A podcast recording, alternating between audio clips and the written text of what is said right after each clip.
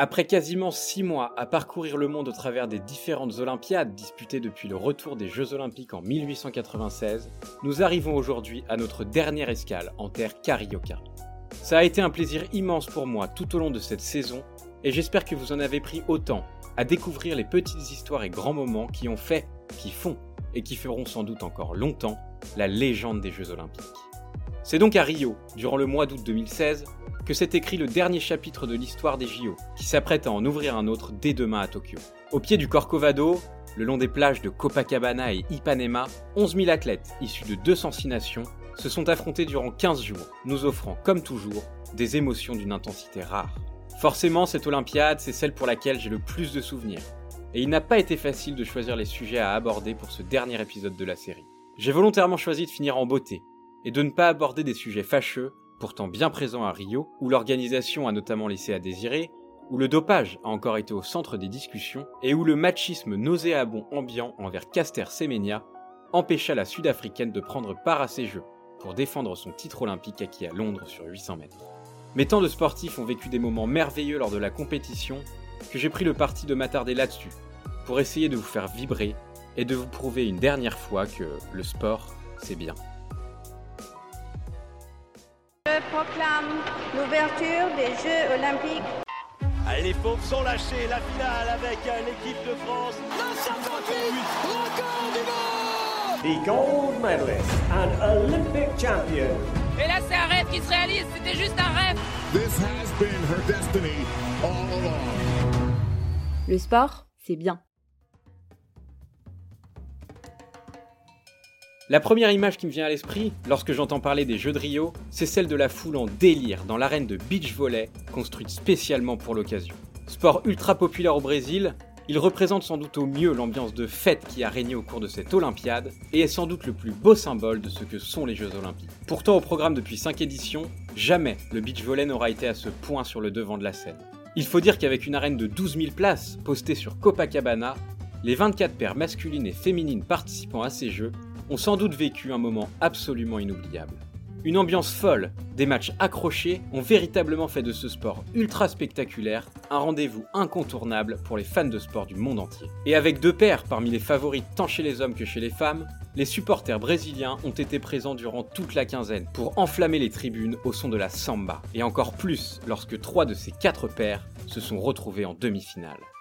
Chez les femmes, la paire Agatha et Barbara se sont défaits en 2-7 accrochés des américaines Ross et Jennings, 22-20, 21-18, avant que Larissa et Talita se fassent elles sortir assez largement par la paire allemande Ludwig et Valkenhorst. Chez les hommes, Allison et Bruno Schmidt doivent alors se coltiner les redoutables hollandais Brouwer et Meusen, champions du monde 2013 et numéro 2 mondiaux.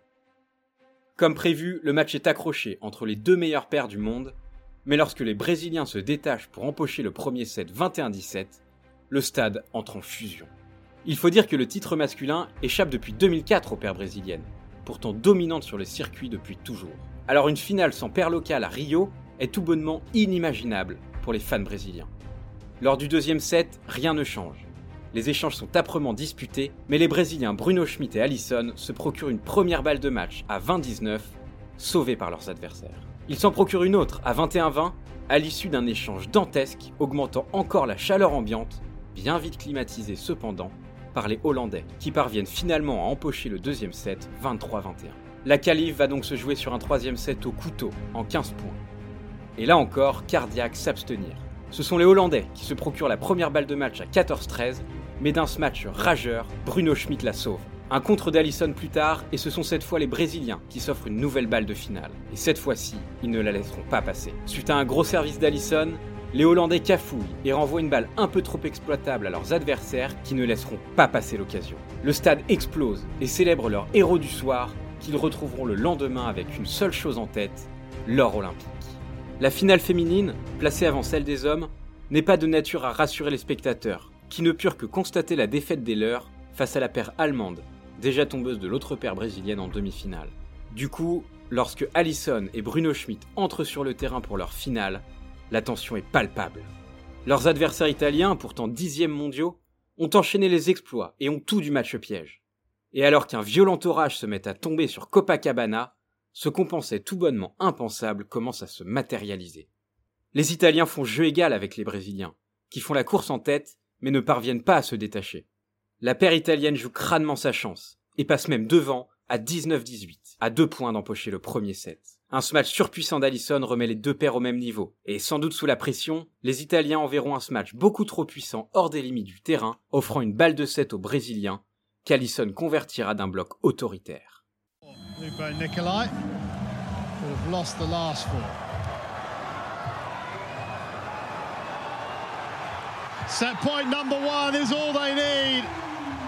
Brazil halfway to the gold medal.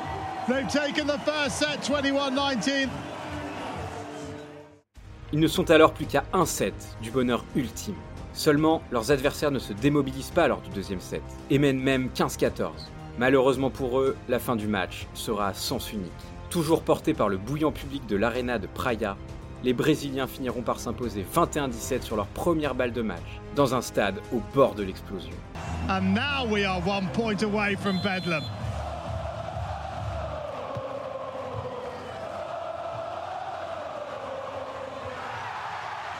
It's there. Two touches, and that is that. The gold medal goes to Brazil. Heroes, legends, icons. That's what these guys just became. Brazil win their first gold medal in beach volleyball in the men's competition since Ricardo and Emmanuel in 2004. This is what they wanted. This is what they came for. Si le beach volley est un sport ultra populaire au Brésil, il n'est sans doute pas encore au niveau du football, véritable religion pour les carioca. Et dire que le 11 brésilien était attendu lors de ces jeux est un pléonasme. Deux ans plus tôt, lors de leur Coupe du Monde, ils se sont retrouvés en demi-finale face à l'Allemagne. Privés de leur star Neymar blessé, les Brésiliens s'avançaient tout de même avec des certitudes, et surtout une envie immense de ramener la coupe à la maison, comme on ne le dit pas encore. Face à eux, l'Allemagne a tout d'un mastodonte. Qualifiés sans trembler face à la France en quart, ils semblent au sommet de leur art. Mais pas de quoi effrayer la nation brésilienne qui n'envisage même pas une défaite à domicile. Plus qu'une défaite, c'est une véritable déroute que les Brésiliens ont subie ce soir-là. Après l'ouverture du score de Muller dès les premières minutes, c'est un véritable raz-de-marée qui va faire exploser la digue brésilienne entre la 23e et la 29e minute. Bien joué. Oh non, il a raté. Ah oui, il va la mettre. Et ben voilà. L'âme. Eh oui, regardez définitif. 3-0. Incroyable, incroyable. C'est une défense qui prend l'eau. C'est la stupeur ici. C'est pas fini, Tony Cross. Kedira, Tony Cross. 4, 4, 4. Incroyable, incroyable. C'est du jamais vu. C'est de la folie. Kedira, ça passe encore. Kedira, c'est pour Ozil qui lui remet. Kedira, Cinquième. c'est le cinquième Cinquième. but. Mais où vont-ils s'arrêter? 5-0, demi-finale de Coupe du Monde. 5-0. Les Allemands mènent 5-0 ici au Brésil. On, a- on arrive même à être mal à l'aise pour, euh, les Brésiliens. Tellement euh, Ça fait mal. la eux. différence est, euh, est terrible. Mal à l'aise, c'est clairement le mot. Le scénario a été tellement terrible que c'est la première et la seule fois de ma vie que je n'ai pas pu regarder un match jusqu'au bout. Dès la 30e minute en fait, lorsque l'Allemagne a inscrit son cinquième but, j'ai préféré éteindre ma télé pour ne pas voir le drame des Brésiliens, littéralement humiliés par leur bourreau du soir. À chaque but, les images des supporters caractérisent l'incompréhension, la stupeur et la tristesse vécues ce soir-là par un pays tout entier qui s'inclinera finalement 7 buts à 1. L'arrivée des Jeux deux ans plus tard est une aubaine pour le Brésil. Bien que composé quasi exclusivement de joueurs de moins de 23 ans comme le règlement l'y oblige, la Seleção souhaite effacer des mémoires cette soirée de l'enfer, et seule l'heure olympique pourrait les y aider. Emmenés par un Neymar au sommet de son art, les Brésiliens sont prêts, mais tout ne débute pas de la meilleure des manières. Incapable de faire la différence face à des équipes supposées plus faibles, l'Afrique du Sud et l'Irak, la bande à Neymar se contente de deux matchs nuls 0-0 et se retrouve déjà dos au mur au moment d'affronter le Danemark. Enfin, ils parviennent à dérouler leur jeu pour s'imposer 4 à 0 et s'offrir la première place du groupe. En quart de finale, ils s'imposent face à la Colombie 2-0 avant d'étrier 6-0 le Honduras en demi et s'offrir la finale tant attendue. Et devinez qui se dresse face à eux. L'Allemagne évidemment. Brillamment qualifiée elle aussi, la Mannschaft n'a qu'une envie, réaliser le doublé Coupe du Monde Jeux Olympiques. Et si pour cela, ils doivent une nouvelle fois passer sur le Brésil, ils ne s'en priveront pas. Les deux meilleures équipes de la compétition se livrent un duel acharné dès les premières minutes. À la 27e, le Brésil se procure un bon coup franc aux 25 mètres. Neymar se saisit du ballon et laisse parler la magie de son pied droit. Olympic football tournament gold medal game. They have not won gold previously, losing all three, including London. Great chance here. In it goes! Neymar! En envoyant le ballon dans la lucarne allemande, il déclenche la folie du Maracana qui hurle sa joie. Mais les Allemands n'ont pas dit leur dernier mot, et ils se révoltent suite à cette ouverture du score, parvenant à égaliser juste avant l'heure de jeu. Le match se tend alors, mais les Brésiliens finissent mieux. Les vagues jaunes se succèdent sur le but allemand, mais la Mannschaft résiste. 1-1 score final, les deux équipes ne parviendront pas non plus à se départager au cours de la prolongation. C'est donc au tir au but que le destin de cette finale va se décider. Vous vous en doutez, la tension dans le stade est à son comble. L'Allemagne commence à tirer et fait la course en tête. Mais systématiquement, le Brésil répond. 4-4, plus qu'un tireur de chaque côté. L'attaquant allemand Petersen s'avance face à Weverton. Niels Petersen of Freiburg, one of the overage players for Germany, steps up. Denied by Weverton! Le gardien brésilien repousse la cinquième tentative allemande et offre une balle de match aux siens devant 90 000 fans surexcités. Et qui de mieux que Neymar pour offrir le premier titre olympique en football de l'histoire à son pays? Ultra talentueux, starisé depuis son plus jeune âge dans son pays jusqu'à son départ pour Barcelone, son attitude avait été critiquée lors de la Coupe du Monde. Il a l'occasion de tout effacer, le succès est au bout de son pied. He wrote his name in the history books the quickest ever Olympic goal in semi-final. After the save, he's gifted Neymar the opportunity to conclude it here. Neymar of Barcelona of Brazil gives Brazil their first ever Olympic gold medal. And the pain of the 7-1 loss to Germany at the World Cup forgotten. And there is relief and joy and celebration. It's a carnival in the Maracanã. Dans un scénario qui paraîtrait trop gros si on le voyait au cinéma, l'enfant chéri du pays Neymar vient d'offrir la victoire à tout un peuple face à l'Allemagne. Les larmes qui coulèrent sur ses joues à peine le ballon rentré dans les filets disent tout de l'émotion du moment. Les Brésiliens ont vaincu leur démon allemand et remporté le dernier titre qui leur manquait.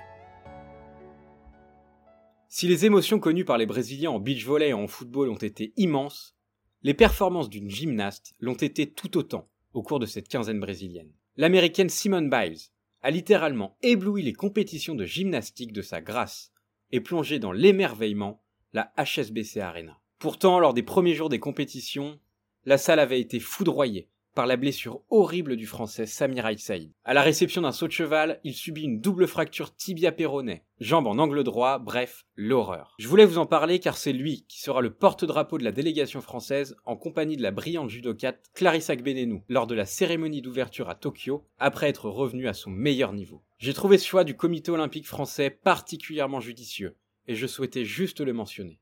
À l'opposé de l'enfer de cette blessure, Simone Biles, elle, a connu le paradis. Elle survola les compétitions pour décrocher 5 médailles dont 4 en or sur les 6 épreuves auxquelles elle participa. Une telle domination n'avait pas été vue depuis les sacres de Nadia Comaneci en 1976 à Montréal et a fait de la petite, par la taille, américaine, la star incontestée de ces Jeux. Pour terminer, je souhaitais évoquer un geste magnifique qui s'est produit dans le stade olympique lors de la deuxième série du 5000 mètres féminin. C'est loin de la tête de course que les regards vont se braquer lorsqu'après 2000 mètres, l'américaine Abbey D'Agostino fut entraînée dans la chute de la néo-zélandaise Nikki Hamblin. Visiblement meurtries, les deux femmes ne s'occupèrent plus de la course durant un instant, se souciant davantage de la santé de l'autre. Cédant mutuellement à se relever, et s'encourageant pour ne pas abandonner, elles laissèrent le peloton et leur chance de qualification s'échapper. Mais l'essentiel était ailleurs. La performance de D'Agostino est particulièrement admirable, puisqu'elle boucla les 3000 derniers mètres de la course en boitant, malgré la rupture des ligaments croisés et la fracture du ménisque que les médecins lui annonceront juste après la course. À l'arrivée, elle tombera dans les bras de Nikki Hamblin, qui l'attendait juste derrière la ligne et offrit le plus beau moment de fair-play de cette Olympiade aux spectateurs du stade olympique. Pour récompenser l'attitude exemplaire des deux jeunes femmes, les juges décidèrent de les qualifier toutes les deux pour la finale et le CIO leur attribua le prix du fair-play. Cet épisode illustre selon moi à merveille que parfois l'important n'est pas dans la victoire. Et pour reprendre la maxime de Pierre de Coubertin, la vraie, l'essentiel n'est pas d'avoir vaincu, mais de s'être bien battu. Des victoires, des défaites, des surprises, des déceptions, des immenses joies, mais aussi des peines inconsolables. Cette édition de Rio s'est parfaitement inscrite dans la lignée des précédentes, réservant chaque jour son lot d'émotions indescriptibles pour les suiveurs et surtout pour les athlètes de ces Jeux. En 120 ans, les JO ont bien changé. L'amateurisme a laissé place au professionnalisme, le patriarcat a laissé aux femmes la place qu'elles méritent, et les célébrités locales sont devenues des superstars mondiales. Mais si une chose n'a pas changé, c'est la passion qu'ont toutes ces sportives et sportifs qui nous la transmettent tous les 4 ans sur la plus belle scène du monde. En cela, je suis ravi que les Jeux de Tokyo démarrent, en espérant qu'ils puissent aller à leur terme, tant ils vont nous permettre de vibrer à nouveau, d'aimer les uns, de détester peut-être les autres, mais dans tous les cas de frissonner et de ressentir des sensations rares et précieuses. J'espère que ma série vous aura plu. Je reviendrai après les JO avec de nouveaux contenus, donc n'hésitez pas à me suivre sur mes réseaux sociaux pour ne rien rater. Pour clôturer ma série, je souhaitais tous vous remercier de m'avoir suivi. J'espère vous avoir passionné et vous avoir fait découvrir des histoires de vie, des femmes et des hommes hors du commun. Un grand merci aussi à ma sœur Pauline pour avoir illustré mes 28 podcasts avec un talent digne des plus grandes championnes de l'Olympisme. Je vous souhaite une belle quinzaine à Tokyo et on se retrouve très vite avec de nouveaux grands moments de sport.